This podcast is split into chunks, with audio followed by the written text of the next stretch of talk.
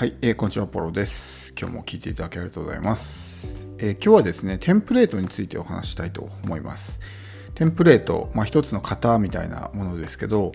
まあ、いろんな、えー、ことでですね、テンプレートってあると思うんですよね。まあ、僕たちがやっているようなこう情報発信、ビジネス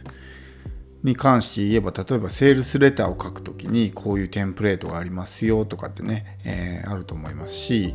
まあ、もちろん僕たちがやっている以外のことでもいろいろテンプレートってね、まあ、存在すると思うんですよ。でやっぱり最初はですねそういう型パターンですよねに沿って何かねやっていく方がいいと。テンプレートがあるってことはある程度それがもううまくいくっていうパターンがことがですね実証されたっていうわけなので最初ですね自分が慣れてないうちっていうのはテンプレートをになぞらえてやっぱやるっていうのがね、え、いいんですよ。なので、こう、なんていうんですかね、テンプレートを学ぶっていうことですね。っていうのはまあ悪いことではないんですけど、あの気をつけないといけないのがこうテンプレート人間にならないことですね。テンプレートって、まあ、ある意味ちょっとこう裏技というかあのその自分の頭で考えるっていうプロセスをスキップしてるわけですよね。もうすでに先人たちが結果を出してきているやり方をそのまま真似るっていうことだからその自分の頭で考えてそのうまくいく方法を探すっていうプロセスをスキップしてるわけですよだからそこのですね自分の頭で考えるっていう能力が養われないだってこうね、えー、パターンになぞらえてただやってるだけだからなぜそのねテンプレートがうまくいくのかとかっていうところ、まあ、考える人もいるんでしょうけど多くの人は考えずに、まあ、そのままパターンに沿ってやるみたいなことになるわけですよ。なので、こうテンプレートばっかりですね、こう追いかけてると、自分の頭で考えるっていう能力が養われないんですよね。でテンプレートってある一定レベルまではですね結果が出るんですけどそこから先っていうのはやっぱ自分の頭を使って考えるようにしないと結果が出なくなるんですよだから最初のうちですね自分が初心者とか駆け出しのうちっていうのはそういうものに沿ってね、えー、やっていくのがいいんですけどあるこう一定レベルでその成長とかね、えそういうものが頭打ちになった時はもうテンプレートからこう脱却するというか手張りなんて言うじゃないですか。あのその歯の部分ですよね。一旦こう破るみたいな。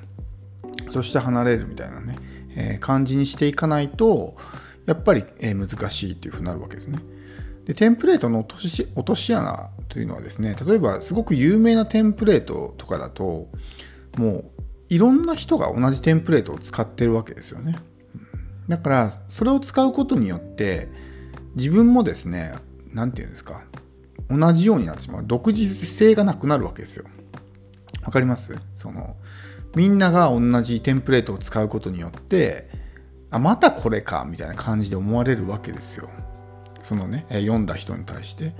例えばストーリーライティングの世界で有名なテンプレートの一つにヒーローズ・ジャーニーっていうのがありますよね。えー、私は昔こんなダメダメでしたと。で、やってもやっても全然結果が出なかったけども、ある時、この商品、もしくはこのメンターに出会って人生が変わり始めましたみたいなね。で、そこでまた壁にぶつかったけども、その壁を乗り越えて、今は成功できましたみたいなね。ヒーローズ・ジャーニーっていう、まあハリウッド映画なんかでもよくあるパターンですけど、っていうテンプレートがあるじゃないですか。で、セールスレターとかを見てて、そういうのを見かけた時にですね、特にまあ、ね、僕たちのようにこう、普段からそういうことをしてる人間からすると、あ、またかって感じじゃないですか。あ、なんか、ね、あ、お決まりのあれね、みたいな感じになると思うんですよ。で、それも、こう、お客さんも慣れてくると、そういうことを勉強してない人でも気づくわけですよ。あれ？みたいな。これなんか前も見たことあるな、みたいなパターンがね。ってなると、もうそれで一気にそのね効果を発揮しなくなるというかもう見透かされてしまうわけですよねあそういうことねみたいな感じになってしまうわけですよ。その、えー、キャッチコピーとかの型もあるじゃないですか、ね、どんな〇〇な人でもたった〇〇日たった〇〇日〇〇するだけで〇〇することを果たして可能なのかとかね。そういうのって一時期すごく流行ったと思うんですけどそういうものもこう頻繁に目にすることによってあまたかみたいな感じになるわけですよね。うん、そして、えー、そういうふうにねこう見込み客とかそういう人たちにこう見透かされてしまうもう飽きられてしまうっていうこともあるんですけど一つですね覚えておかないといけないのは人間って人それぞれやっぱ違うっていうことですよね。このテンプレートに当てはめれば万人に響くかって言ったら必ずしもそういうわけじゃない。テンプレートってどういうことかっていうと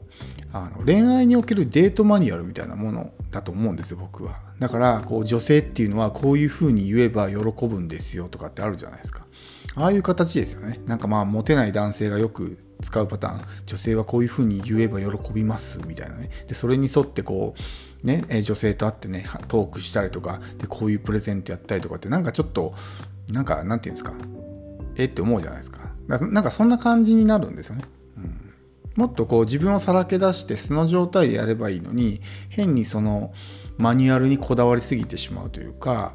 によってもちろんそれでなびくね女性とかもいるのかもしれないけどもまあ大抵の人は見透かすと思うんですよね。なんか変だなみたいな感じになると思うんですよ、だからそれに近いことをやってしまってるわけですね。特にこうファン化をしたいとか自分のこうキャラクターで勝負したいみたいな時にあんまりこう型にこだわりすぎてしまうと逆に個性を殺してしまったりとかっていうことにもなりかねない。もちろんですねその完全に何て言うんですかどあのオリジナリティで勝負するっていうのもある程度リスクはあるんですけどかといってもう何でもかんでもテンプレートに当てはめて要するにデートマニュアルにね完全にね沿ってこうデートするようなもんじゃないですか。どこどこに連れてってみたいなね。どういう話をして何を食べてとかね、えー、どういうものをプレゼントしてみたいな、うん、それでうまくいくこともあるけどもやっぱり相手も人間だからそれが聞く相手もいれば聞かない相手もいるっていうね。ところがあるんでやっぱり相手をしっかり見ることが大事だと思うんですよ。でインターネットに関してはもう不特定多数の人に対してこう発信するものなのでやっぱり何て言うんですか一人一人個別にっていうのは難しいと思うんですけどでもやっぱり自分のターゲットとする見込み客がどういう人なのかっていうのはある程度、ね、絞られてくると思うんで、まあ、それに合わせてうん、ある程度もうリテラシーの高い人だったらそういうテンプレートを使うことによってあなるほどねみたいなまたかみたいなふうに思われる可能性もあるんですよね。うん、だからその辺はこう発信する相手に合わせて変えていく必要があるしあまりにもそういうものにこだわりすぎてしまうと自分の頭で考えるっていうね力が養われないし独自性みたいなものがね弱くなってしまう。個性を殺してしまうとかね。やっぱりこれからはそういう自分のキャラクターで勝負していくっていうのが差別化の上で必須になってくるのであまりこうねそういう方ばっかりにこだわっていわゆるそう金太郎飴ですよね。他の人と同じようなこと2番煎じとかね3番煎じみたいな感じでやってても選んでもらうことは難しいかなと思うのでテンプレートが絶対的にダメだっていうわけじゃないですけどあのそれをもっとこう自分なりにアレンジするとかね多少、うん、で何事もやっぱりこう時代とともに変化するわけじゃないですか。そういう本質っていうのは変わらないんですけど表面的なテクニックとかっていうのは時代とともにまあ変化していくもの。でテンプレートっていうのはそっちの変化する方なんですよね。昔は通用してたけども今は通用しないみたいなものがあるから例えば古い情報に沿ってね昔こういうことを言えばすごくね結果が出たからこれをやればこう結果が出ますよって言われたとしてもそれは昔は通用したかもしれないけども今は全く通用しないみたいなねこともあるわけなんであまりこういう何て言うんですか、えー、すぐに出る答えみたいなものを欲しがるよりはもっと本質の部分に迫って、えー、やるっていうことも大事だと思います。まあそこはバランスなので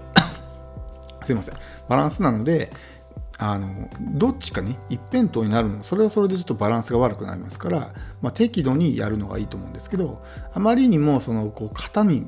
こだわりすぎてしまう型ばかりを意識してしまうと例えば文章がすごくぎこちない文章になったりとか逆になんかね不自然に感じてしまったりとかっていうのがあるのでそこはちょっとねバランスを考えながらそして、えー、ある程度ね一定の成果が出てそこから頭打ちになってそれを突き抜けるためにはやっぱりもう自分の頭で考えるっていうことをしないとそこを突き抜けることはできなくなるんでテンプレートを利用する際は、まあ、ぜひですね、え、気をつけていただければと思います。今日は以上です。最後まで聴いていただきありがとうございます。